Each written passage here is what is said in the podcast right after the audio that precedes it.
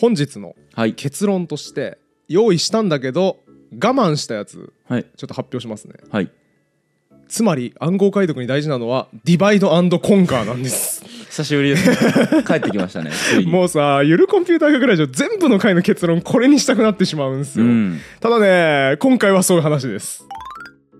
暗号シリーズのはい。第3回になります、はい前回までの復習をしておきますと前回これ解けないんじゃね？無敵じゃね？みたいな暗号が出てきましたね、はい。名前難しかったんですけど覚えてます？あールネサンスの人がね昨日ね人が作ったんですけどなんか V が入ってた覚えがある。そうそうそう。ビジュアルみたいな。ああほぼ合ってます。ビジュネル暗号あビジュネル暗号、ねはいはいビジュネル暗号っていうのが出てきてもうこれ解読不能やないかという話をしました、はい。それは何だったかっていうと例えば71419みたいな文字数ずらすのが与えられて、はい。1文字目は7文字ずらし2文字目は14文字ずらし3つ目は19文字ずらすみたいな、はい。ずらし方を1文字ごとに変える暗号でしたね。うん。でこうすると同じ文字が違う文字に暗号化されるし、はい。暗号の中の同じ文字が元の同じ文字を表すとは限らない。うん。ということでむちゃくちゃ解くの難しそうだよね。はい。っていう話をしましたね。はい。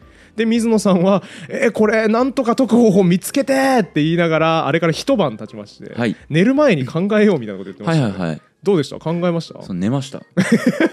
え堂々と言わないでください、寝る前に考えるって言ってたよ、考えましたよ。あ考え考えしたんですね。あな H とかあはいはいはいこうんうずれて7個うんあって、あいいってよいいよ。言ったらアラームが鳴ってました、ね あんた幸せだ 不眠症から程遠いなあんた、おはようって思いました。まあ、ということで特にアイディアをひらめかずということですね。えーとですね、うん。一応なんかこれだっていう答えはないんですけど、うん。思考の形跡みたいなのがあおって、はいはいはこの暗号をうん2個の複雑な要素が絡まってるから難しいのであって、うん。分解したって考えた方がいいなと思って。いつまりディバイドコンカーってことですか？分割して統治せよっていうデカルトが言ったことでおなじみのあのフレーズですか？はい。はいはいあの周期がわからないっていうのが多分これうん。余計にややこしくしていて、うん。周期さえ分かれば俺結構いけるんじゃないかなと思うんですよ、うん。で周期をどう特定するのかっていうのがちょっと結局、うん。昨日の段階で答えが出なかったんですけど、うん。まあ、例えばじゃあ、えー数字が5個並んでると、はいはいはい。5回ごとに元に戻るっていうパターンさえ見出せば、うん。あとは多分結構総当たりで、うん。アルファベットって26文字しかないんだから、25回分のものを、えー、とちょっと組み合わせはすげえ多くなるかもしれないけど、うん。なんか、あのーとはいえ頻度が高いアルファベットみたいなものを元につかあー。えっ、とお手がかりにしたら解けるんじゃないかなとか思って、うん。周期を見つける方法を考えたいなと思ったら朝になりました7割バベッチ7割バベッチ。7割バベッチさん。そうですか。すごいよ。すごい。さすがですわ水野さん。あ本当ですか？だいぶなんか7割ぐらい解決にたどり着いててびっくりしました今。やっぱ夢でヒンディー教の女神がやっぱり僕にささやいたんですよ。あのラマヌジャンのね。そうなんですよ。ラマヌジャンがよく言ってたやつね、はい。数式思いついた後に。ただちょっとポンコツの女神だったので。惜しかったですね。そうなんですよ。0.7女神ぐらいのインスピレーションしか与えてくれなかった。0.7女神1女神だったらね女1神はちゃんと。実数倍ですけどね。や違います違います。え？少数倍の女神の可能性あります。K は実数ですよね普通いや違いますね。あ違うんですか？0.7女神も取れますね。はいはい。だから今だいぶねだいぶなんかほぼ答えっぽいこと言ってるんだけどちょっと細部が全部甘いなっていう。あーまあ頻度ではないのかな？やっぱり、うん。頻度はこううん。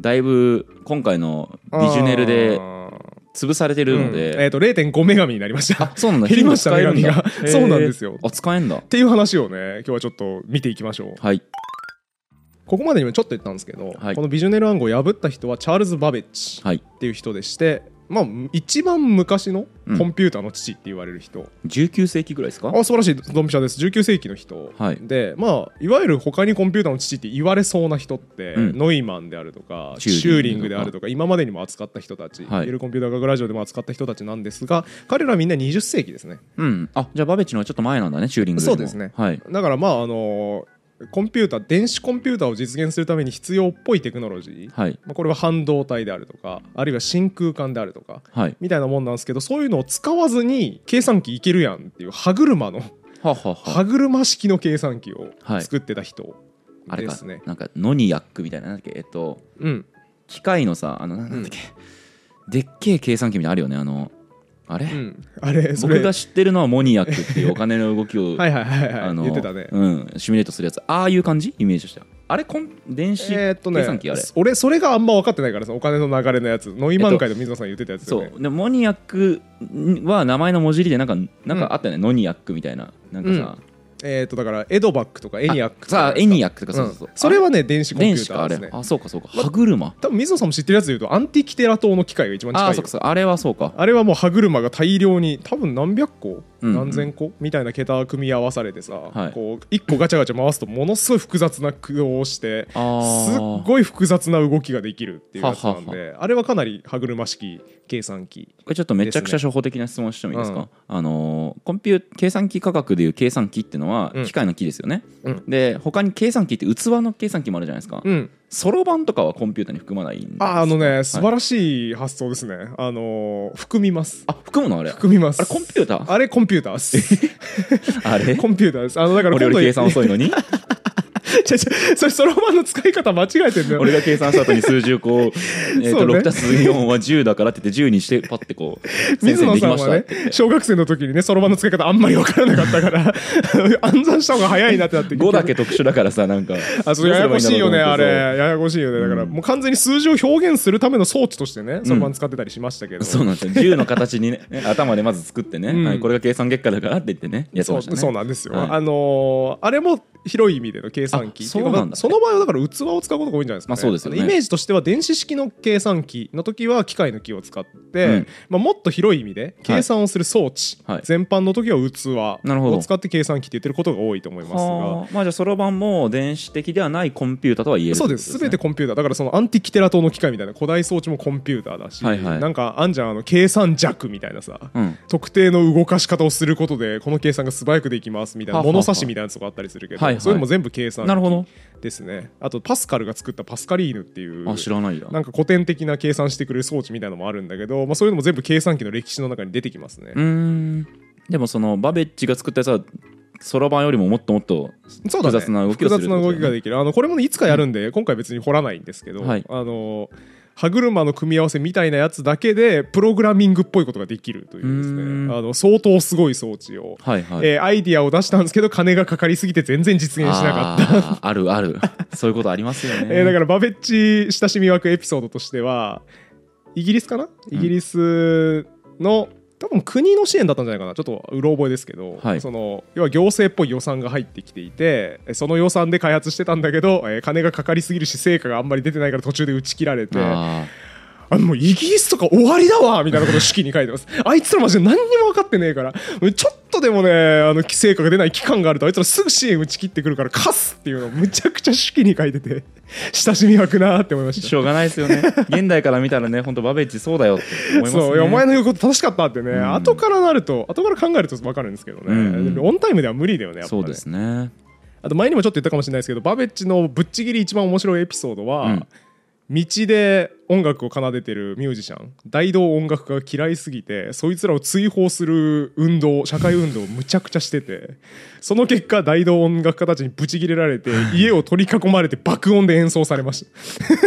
何回聞いても好き。この話いいよね。はい。まあ、ということであのこれはいつかバベッチの話はコンピューターの歴史の話でやるんで、あの今のところは大道音楽家にブチギレられた人だとちょっと思っといてもらえれば大丈夫です、だいぶ誤解を含めますけれどもまあ、そんな大道音楽家ブチギレられるおじさんがいろんな功績を残している中の一つがこのビジュネル暗号の解読法の発見うんうん。ですね。はい。彼の解読ステップ1うん。は、えー水野さんがもう完全に言い当ててくれてました。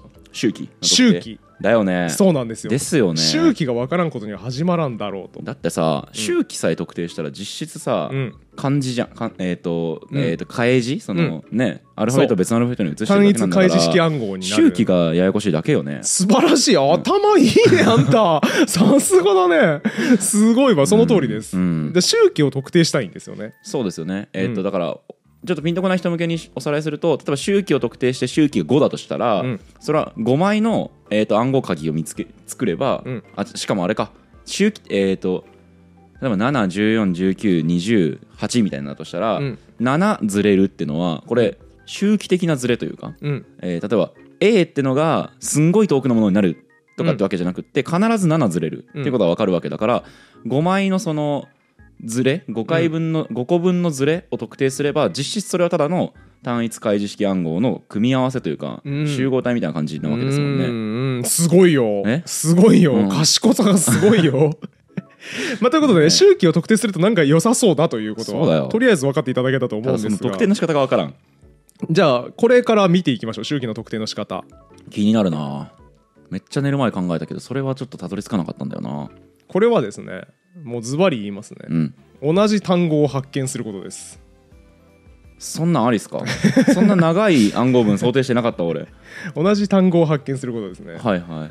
これ英語だとさ繰り返し出てくる単語っていくつかあるよね。えー例えば VE みたいな、うん。Have とか Give みたいな、うん。の VE みたいなパーツまのレベル、あそのレベルでもあるし、まあ、ハブもいっぱい出てくるからそもそも。うん。あとねザだね、ああそうだね、うん。ザとかむちゃくちゃ出てくるじゃないですか。ザはいっぱい出るね。あとはまあ長めの単語でも例えば女王暗殺指令だったらさ、うん。クイーンっていう単語おそらく何回か出てくるよね。はい。みたいなまあ1個の文章でおおむね何度か同じ単語で出てくるんですよ。うん。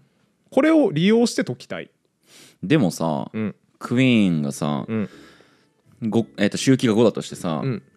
周期4からスタートしてるクイーンとさ周期2からスタートしてるクイーンがあるわけじゃん、うん。だからそれはちょっと同一に扱えんの？素晴らしい。もうどんどん先行くやん。さすがですやん。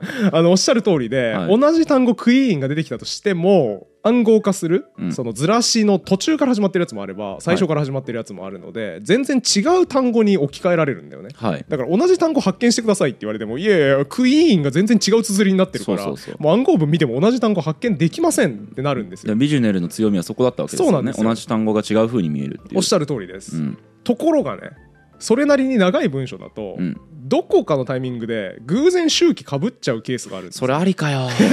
なんだよそれありなのかよ。あなしだと思ってた。いやうんもっと短い5センテンスとかはいはいはい。8センテンスとかそれぐらいの文だと思ったからさすがにちょっとかぶんないかなとか思って、うん。その可能とかあと周期が仮に200だとしたらあそうですね。絶対かぶらないから、うん。ちょっとその可能性除外しましたね、そうですね。あのおっしゃる通りで周期が十分に長ければこれは発生しないんだけど、うん。こうなってくるとまた別の問題があって。復元が難しい、あいやっていうよりはあの暗号文届けるのが難しくなる。うん。えっ、とだから200文字のものを届けたいわけじゃん暗号はい、でこの200文字の暗号を届けたいんだけど使ってる暗号鍵が200文字だったら、うん。結局それと伝えるの難しくなるよね、ああそうだね、うん。鍵の方を伝えるのが大変になるよね、なるほどね。ということで実用上の問題は暗号文に比べて鍵は随分短くなる。うん。というのがスタンダードなので、はい。まあ、そういうことが起こりうるわけです、ね、なるほど。それ考えればよかったのか。これはそう運用面を考えると分かる、はいはいということで、まあ、それなりに短い鍵例えば20文字とか。はい。っていう短い鍵で1000文字とかの文章を暗号化してるとうんどこかで「ザ」とか、うん。まあ、クイーンみたいな頻発する単語、うん。その文章の中で頻発する単語は同じように符号化されちゃう、うん。暗号化されちゃうタイミングが来るんですよね。はい。もちろん同じ単語も基本的には違う並びになるから同じ単語3回出てきたんだけど1個も被ってないです。うん。っていう単語もあり得る。はい。でもいっぱい単語があれば1つや2つは被りが生じる。っまあそうですね。ていうのはなんとなく分かりますね、はいこれがまず第一ステップ。はい。でじゃあ次に同じ単語これ同じ単語が同じ文字列になってるなっていうのを発見したとしたら水野さん次どうします？それを復元した時にいくつずれてるかをまず考えますよね。うん。それで解ける、いや、えーだからそれが例えばじゃあ「ザ」を見つけましたと。うん。でそれがじゃああ違いますね「ザ」を発見して「ザ」だとは分かんないですね、あまあ3文字のうん、似た、謎のもの。えでも謎の単うんと。語まあでも「ザ」だろうって当て推理をするっていう発想はあるか。そうですね、う3文字かぶっててってなったらまあいろいろありそうですね「ワン」とかもあるかもしれないし、なんかいっぱいありそうですけど。そうなんですよ、まあ、だからこれちょっと今「まあ、ザ」を全部仮置きしたらいいんじゃないとか3文字の単語仮置きしたらいいんじゃないっていう発想もあるんですけど失敗する可能性ありますかそそれだとなかなか難しいっていうことにしましょうか。あ確かにそうですね。言われてみると「ザ」はいっぱい出るよねっていう知識を使って「エイ」とそう言ってみたところでうん「ザ」じゃない可能性もあるしそうなんですよ、問題はその8ずつずれてるみたいなシーザー暗号じゃないから、うん、えー全部8戻したらやっぱり「ザ」だったみたいなことが起きないわけ起きないんですよ、はい。だからやっぱ「ザ」じゃんこれって確認作業ができないですね。あー難しいね。えーっとうん。やっぱりちょっと脳でシミュレーションしたけどうん、このアイディアだけじゃ解けんな。うん、もう一人ちょっと足りなそう。必要だな。ちょっと足りなそうですなんね今僕がある状与えられてる状況は同じなんか TPQ みたいなうん。アルファベットがたまたまなんか2個ありましたっていうだけってことですよね。そういうことです厳しくない？あでもね、まあ、でも、うん、はい。あのーじゃあその分かんないけど TPQ みたいなはい。発見した連なり、はい。こういうのは文章がそれなりに長いんで、うん。いくつか違う文字列で同じように起きてますよ。例えば XMI うん。もなんかこことここにあるなみたいな。あはいはい、はい、何個か発見してます。同じような。この単語とこの単語同じかもしれんなみたいな字の連なり。うんうんうん。が複数あるっていうのが今前提ね、そうですね。まあ、真っ先に考えたいのは、うん。その TPQ みたいなものとじゃあ XLM みたいなうん。全然違うものが全て同じ単語でうん。たまたま周期だだとかがずれていてはいはいはい。あの、えー違う見た目に表現形になっているっていう可能性はまず考えたいなと思いますけど、うんだいぶ単純化しましたけどうんうん。まあそれだったら楽だね。うん、でもじゃあ話の単純化のために文字数違うとしようか。あはいはいはい、4はい、文字の連なりと3文字の連なりみたいなのがバラバラとあちこちに出ている。あのそうそうなったらまあまず前後注目しますよね。うん。その TPQ みたいな謎の文字列の前後がどうなってるのかとかをはいはいはい見てなんか僕その寝る前に考えてたのはやっぱとにかく代入するしかねえなこれと思って。具具体的に自分で鍵をなんかいくつか、はいはいはい。えー作ってみてうん。それを元にこう戻してみるっていう作業うん。をそのえーとよよく見る単語の前後でやってみてなんかこう英語っぽい文にならないかをやシミュレーションするかな凡庸ですね。あ凡庸ですか？凡庸ですね。急に凡庸ですか？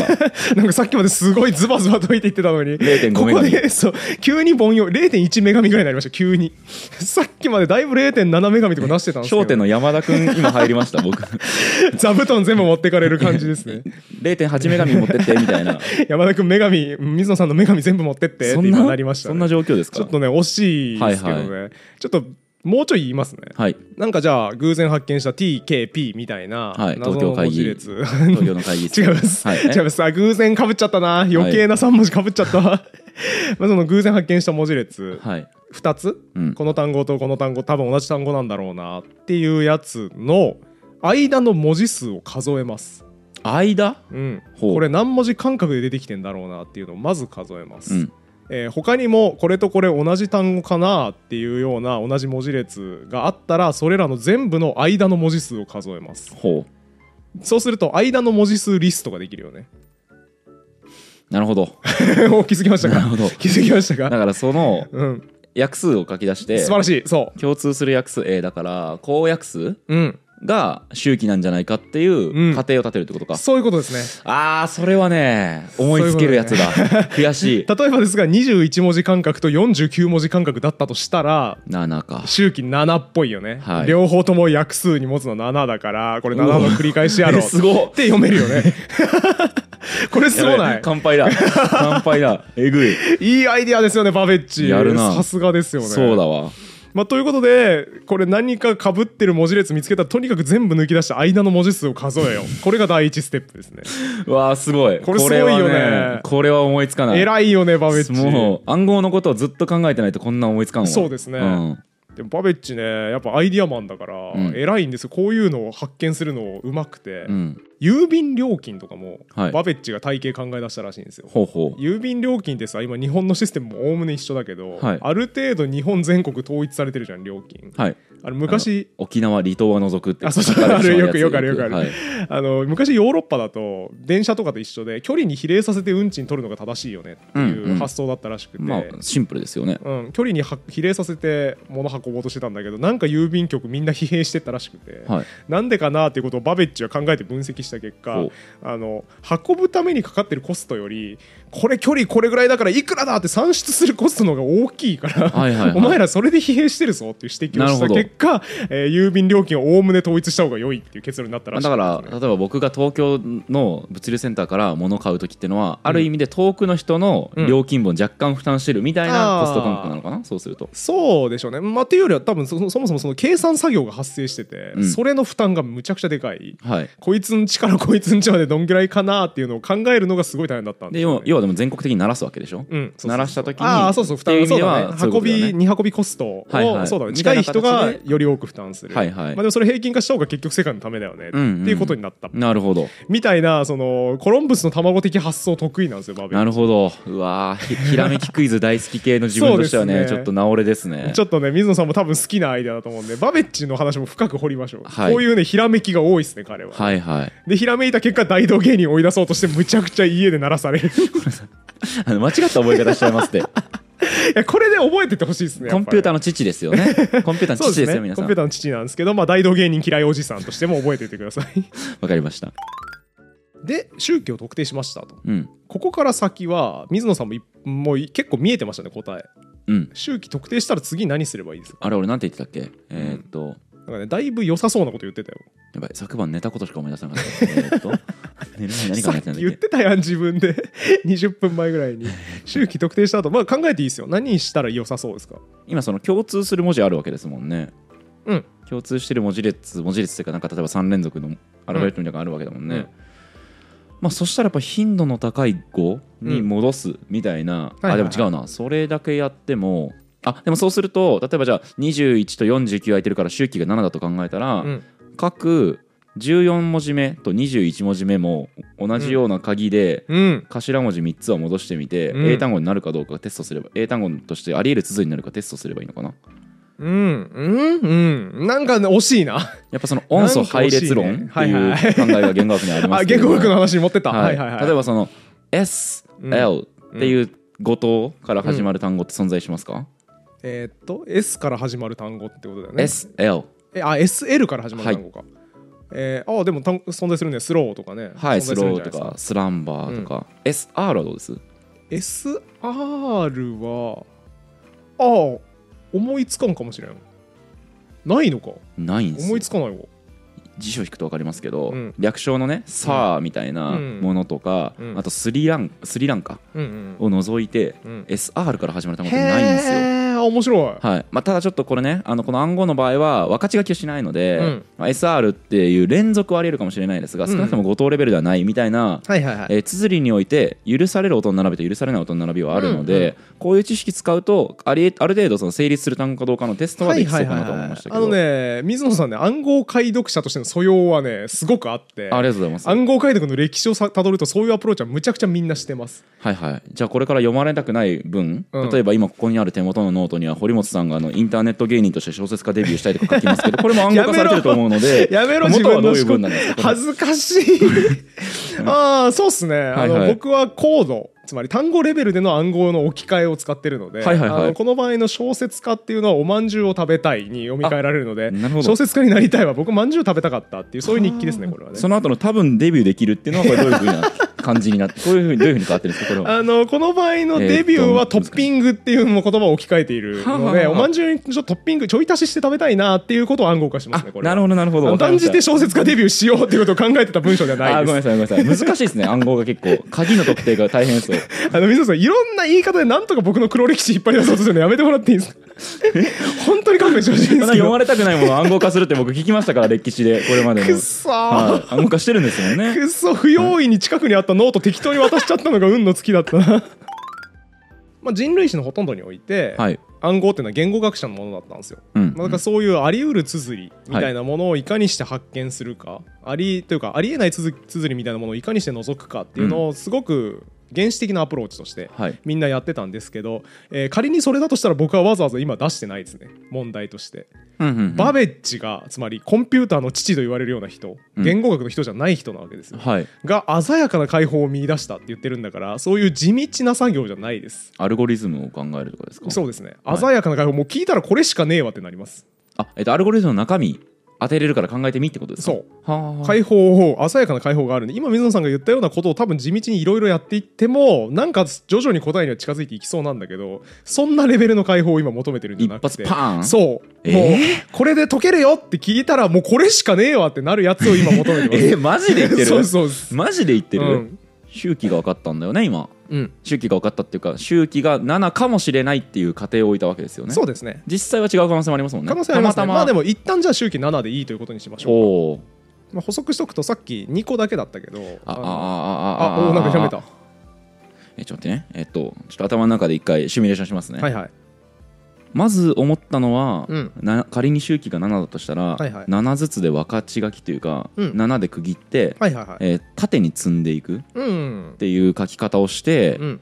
えー7だとしたらじゃあ1番目の単語から順にうん。要はこの今縦にこう書いていってる7ずつ縦に書いてるから、縦のアルファベットを見ると周期は一緒なわけですよね。そうですね。7ずつずれてるなとかうん。6ずつずれてるなってものがあるから、うん。えーっとこれを僕はちょっとどうしてもトライアンドエラーを繰り返したくなってしまうというか、はいはい。だから一回これでとりあえ直してみてずこれでずらしてみるかって言ってやって見たくなっちゃうしなるほどね。えっと今同じ単、えー同じ文字の列っていうのがあってそれをもとに周期を特定してるのだから、うん。ある程度例えば最初の頭文字の TPQ みたいなやつが、うん。ザだと仮定してみたら、うん。それでこうザのように全部ずらしてみて、はいはいはい。実際にあり得る、えー、と英語の並びになるかどうかって調べたらいいのかなとう思ったんですけど。あのね今のもう興味深いわ、はい。今の水野さんの推測を聞くといかにこの飛躍が難しいのかっていうのがよくわかります。そうなんだ。いつまでも水野さんはやっぱり言語っぽいはいはい。文章を読もうという単語をなんかこれであり得る綴りかなみたいなのをずっと考えちゃってるから、はいはいはい。この飛躍ってできないんだなっていうね。うん、だから文字を文字として考えないってこと？そういうことです。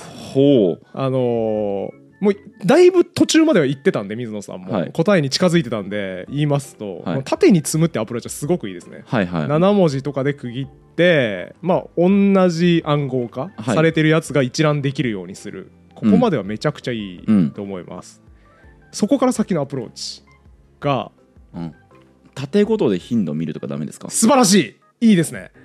もうちょいまとまった形で言ってもらうと。まとまった形、はい。あ答えっぽく言ってもらうと。えだから今縦に積んだアルファベットずらーっと見た時に、最も多くアルファベット出てるアルファベットに注目してそれが E なんじゃないか、E って英語ので最もよく現れるアルファベットの E なんじゃないかみたいに仮定するとかってこと、うん。あ違うか？うん。あの一時期0.9メガミ最終0.2メガミ女神の単位おかしくなんなん女神って？ひらめきを表す単位じゃないですかメガミ違いますね。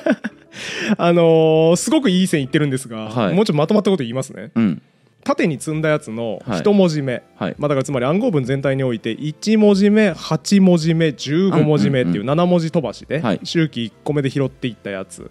これさ抜き出してきてこれだけ並べるとするじゃん。これにだけ注目するとするじゃん、はい。でそうするとこれってずらしてる文字数全部一緒なんですよね。ね。はい。ってことはシーザー暗号ですよね実質的に。これシーザー暗号ですよね、はい。でじゃあ周期の2つ目、はい。だから2文字目9文字目16文字目はい。っていうのを抜き出していったやつもシーザー暗号ですね。よ周期が違うシーザー暗号ですね。おそらく。それぞれ別のシーザー暗号が7個今出てくるんだよね、はい。周期が7だとしたらね。はい。で1個1個のシーザー暗号を分割して見ていくとはい。これ1個1個に対しては頻度分析できません？そうですね。ここまで僕が今言ったことですよね、うん。一個一個の頻度は英語と同じわけですもんね。そう、はい。そう。だからそれだけ抜き出して頻度分析すれば答えじゃないですか。ああだから E みたいなレベルじゃなくって、うん。アルファベット26文字のランキングがまず多分普通に出るよね。手元にあるわけだから、うん。最もよく出るアルファベットよ最もよく出にくいアルファベットみたいなものをバンバンバンバン当て込んでいってそうですね。でそれを元に最後ずらーっと英語を並べ英語というかその、うん暗号を復元したものを並べたら英文になってるやんっていうことですね。ああはいはいはい。181522みたいなやつだけ抜き出してきたものを1個全体の暗号として捉えてこれを頻度分析すると。ディバイドコンカーでしょ。でしょ。そうなんですよ。それや。異常じゃないこの7文字飛ばしで抜き出してきた文字列に対して頻度分析をかければよいもうやっぱ言語を言語と思ってないね、思ってないよね。単語とかそういうレベルのまとまりをもう全く無視して、なんか全然ぬ飛び飛びで抜き出してきた文字列だけを見ると、はいはいはい。でこれは頻度分析1個ずつ聞くよな。るほど。っていうアイディアですね。出せたなそれは確かに。確かに出せた。確かにね0.7メガミぐらいあった。でしょ？最初。今めっちゃ近いところまで行ったらなんか違うっぽいなってなっちゃったからうん。惜しかったなってなりましたね。そうですね。そうか。全てうん。僕がだから冒頭に言った、うん。それぞれは単一開示式暗号だっていうこと自体は合ってるんですよ。合っていてだけどそれを分割するっていう発想がなかったんだ俺は。そうですね。そのそれぞれの周期を特定した後のうん。バラバラにしたものがシーザー暗号だっていう発想がうん足りなかった。足りなかったですね。はい。うん、でも水野さんやっぱね光るものをアイディアとしてあったんでさすがパズルできるって思いましたけどね。やっぱね、飛躍が難しかったですね。うん。これがだからどんだけ難しいかってことよね。あたい言語好きだからさ。そうよね。そんなさ言語をちりぢりにしてさ頻度だけで考えるみたいなことちょっとね。やっぱできないですよね、うん。やっぱどうしても単語レベルとかで見ちゃうよね、はい。だからさ前回頻度分析のアイディアってやっぱ水野さん知ってたから爆速で出したけど、はい。これも多分知らなかったら多分いつまでも出せないんだろうなって気そしてがしまして、頻度分析のアイデアがなかったら多分ビジュネルは解かれないでしょう解かれないですね、はい、解かれないと思います。だからやっぱこんこれ飛躍がすごいんだよね、うん。言葉を言葉として見て文を読解しようっていうのと全体の数数えて割合を出そうっていうのは大きな隔たりがあるので、うん。この第一ステップ、うん。頻度分析ってものがあるって水野さん知っててもやっぱりこれビジュネル暗号を解くのに応用できないんだなっていうのうん。が今回見られて感動しましたね頭家庭は。この飛躍はね難しいんだなっていうすごくよくわかるいい回になったんじゃないですか。はいということで、えー水野さんも今言ってくれましたが結論としてはやっぱディバイドコンカーなんですよ。これ覚えて帰ってください。コンピューターサイエンスはもうねとにかく分割して問題を解決する。うん。分割統治がもうどこ行っても出てくるはいんですよね、それはもう電子式コンピューターができてない頃のバベッジのアプローチですら同じはい。なのでこれがねもう連綿たるコンピューターサイエンスの歴史を感じてグッときますねう僕は。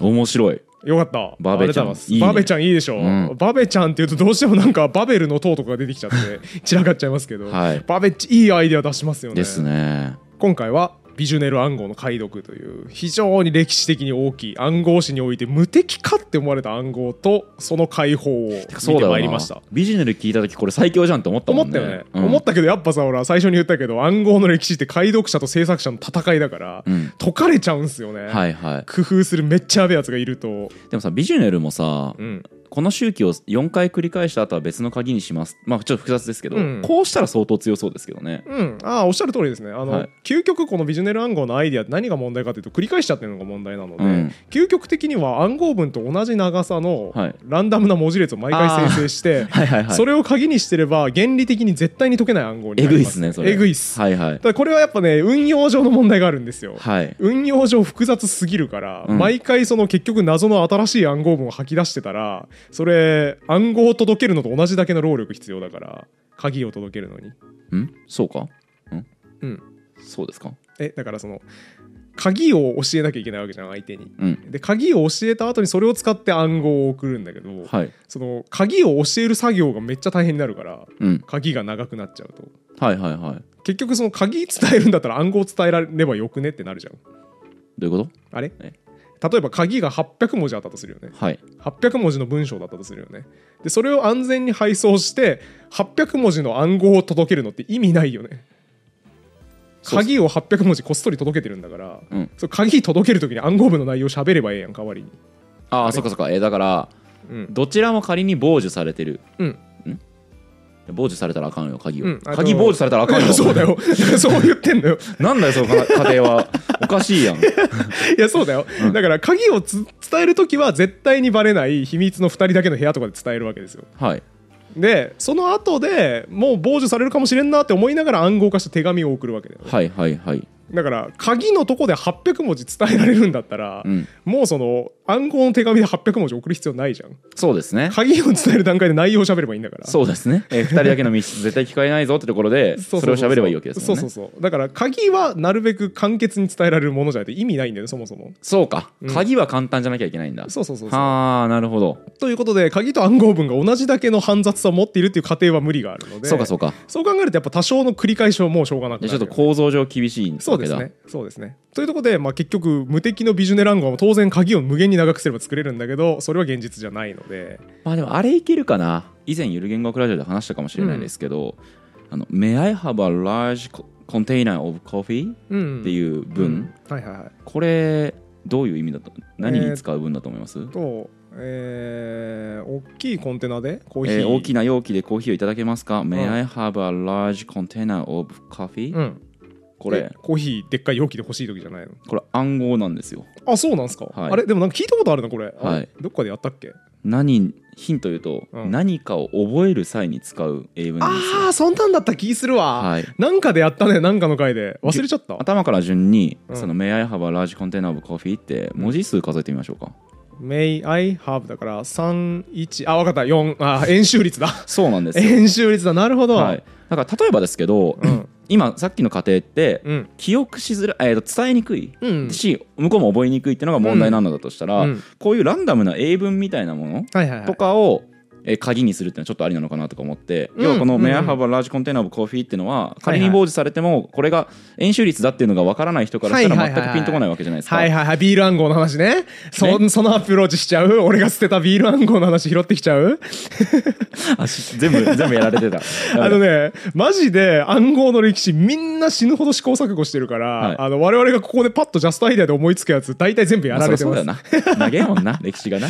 あのね似たやつ、はい。ビール暗号って言われるやつ、まあ書籍暗号っていうのが近いかな。書籍暗号っていうのが総称なんですけど、はい。これはね今のアプローチに似てて例えばアメリカ独立宣言とか、うん。その他何らかの出版物を持ってきて、はいはい。これが鍵だよって事前に共有しておくと、うん。であとは謎の数字の羅列を送るんだけど、うん。これ実はその本の何単語目を拾えばいいかが書いてあって、はい。8単語目12単語目19単語目みたいなのを拾っていって頭文字だけを抜き出すと複合できるああなるほどね。はみたいなやつがあったりして、これ多分似てるよね。円周率みたいな、うん。全然関係ない外部のものを鍵として設定しておいて、うん。それ2人の合意にしておく。うん。でこの場合は円周率かもしれないし書籍かもしれないはい。わけですけどでこれを使えば他の人からはバレないよねうん。っていうアイディア。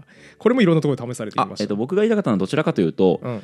えっと今まで意味のない暗号、えっと、鍵だったか意味のない文字列の鍵だったから覚えにくかったり伝えにくいのであって、うんこういう普通に発話するようなレベルの文っていうのが実は暗号でしたよっていうものであれば記憶的にも覚えやすいし、はいはい。あでもそれ最初に言ったんだけど、ビジョネル暗号の鍵も結局そうやって伝えてるから、えーつまホッりトみたいな？そう言ってましたね。31417みたいな無機質な伝え方じゃなくて、うん。これホットみたいなことになるしもっと長いので言うとだからシェイクスピアの一節とか、はい。そういうので伝えてるから結構覚えやすいんですよ。May I have a large container of coffee? うんって言ってこのクエスチョンマーク以降は次の周期ですみたいな取り決めを例えばしておいたとして、うんあの Yes please みたいなうん。ことをこ、えっと言ったらうん。ここで周期が変わりますよってサインにするとかさ。そしたらなんかさ、うんその要はビジネル暗号の、うん。えー、と周期を途中でコロコロ変えるっていうのの鍵が複雑になる問題性も解決できてうん。かつあの伝える時にもそんなにコストかかんないんじゃねとか思ったんだけどうん。ダメですか？えっ、とん？文章の途中で何かが出てきたら、えっと、いそうですね。今僕がうん。解決したい問題っていうのはビジネル暗号のうち周期が常に一定だっていう問題をクリアしたいと、うんうん。でそれをクリアするために、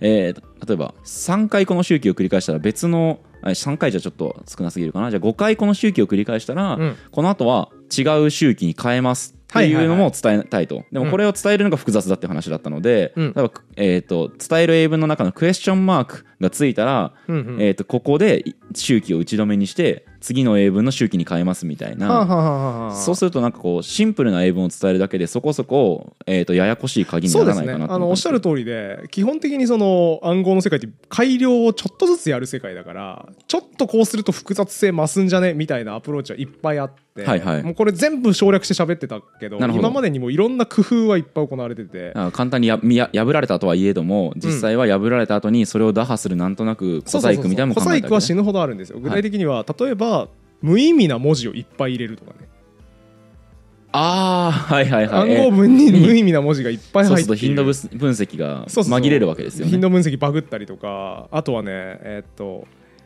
これ曖昧だな。ルイ15世かな、はい。あの要はフランスで使われてた大暗号って言われるものとかはもうかなり複雑な規則。今水野さんが言ったような複雑な規則を取り入れていて、うん。この文字が入ると次の一文字を消去した消去して考えるとか。ほうそういうあ小細工がいっぱい入ってるんですあよー結構うざいですね。これうざいんでだうざいんでこういううざい小細工で確かに強度を高めることはできます。なるほど。だから今水野さんが言ったようなのも多分一つのアプローチ。堀本さんだいぶそれを写生して喋ってたそうですそうです、はい。ただこれ本質的な問題解決になるかというと微妙で、うん。小細工に過ぎないので、はい。なんかそういう小細工が行われてそうだなっていうのもいろいろな地道なアプローチで徐々に解かれる運命にあってなるほど。そのルイ15世4世の大暗号も結局後世の暗号解読者が小細工をいろいろ取り除くアイデアを考えて、えー最終的には解かれたのではなんかね小細工にあんま注目する必要はないかなっていう気がします、わかりました。じゃあ以降小細工思いついても特に言わないでおきますいやでもおっしゃる通りいいいい着想ではありますね、うん。小細工すれば強くなるは本当にその通りだし実際歴史を考えるとそれでなかなか解かれなかった事例もいっぱいある。はい。って感じですかね、まあ、あくまで今回は本質的なアイデアだけに注目してやってます、はいそんなわけでちょっと、はい。まとめに入ろうと思ったらもう一回脱線しちゃいましたけど、はいはい。今回はビジュネル暗号最強に思われた暗号とその解読方法はい。を見ていきました、はい。で次回はですね最後に、えー残りの暗号詞を駆け足で見ていって、うん最終回にしようと思います。なんか最初に出てきた RSA 暗号そうだね。とかが出てくるんですかね。とかが出てきますね、はい。現代に通ずる暗号そして未来に通じる暗号の話を、はい。えー次回に全部詰め込んで。量子暗号ですか？出てきます。量子暗号の話出てきます。ちょっとだけね。はいはい。まあ、そんないろんな技術見ていきますので次回もお楽しみにしていただければと思います、はいちょっと僕もですね、はい。手元にあるこの暗号文うん。大量の暗号文をこう解くっていうこ俺のノートね。ポリシーがありますので、はいはい。なんか先ほどもパラッと見たら、はいはい。結構大文字と小文字が混じったうん。難しい暗号とかもあって、うですか具体的にはあの AR ここまで大文字、うん。はいはい。小文字で U、うん。で大文字の F、うん。この後 A が小文字になりたかったって書いてあって、これは何なんだろうなと思って この文字列はどう復元すればいいんだろうアルファベットを26文字前にずらせばいいのかなとか。非常に高度な暗号化が行われてますよね。このね小文字と大文字を混ぜるっていうのは結構画期的なアプローチかもしれないですね。そうですね、はい。すごいどういう深い意味があるか難しいところ皆さんもあの解読できたら僕にご連絡ください。そうですね。あの押しも押されもせぬインフルエンサーアルファさんっていう人がいますけどたまたま同じ暗号文になってますね。そうですね。これ一見するとあのインフルエンサーアルファさんのように思えるんですが、はい。まあおそらくそうじゃないのでそういうことですよね。複合できたアイデアある方はぜひコメント欄に書いて僕の今思い。ついいてる限りはアルファベットを26文字丸々ずらしてえ一緒ーと50を丸々50個ずらすっていう。そうですねそうするともしかしたら複合できるかもしれない。ちょっと複合した文章も皆さんコメント欄に書いておいていただけるとはいいいと思います,、お願い。しますえーあと引き続きチャンネル登録高評価感想のコメントもお待ちしております。以上今回はお願いしましょう。ありがとうございました。ありがとうございました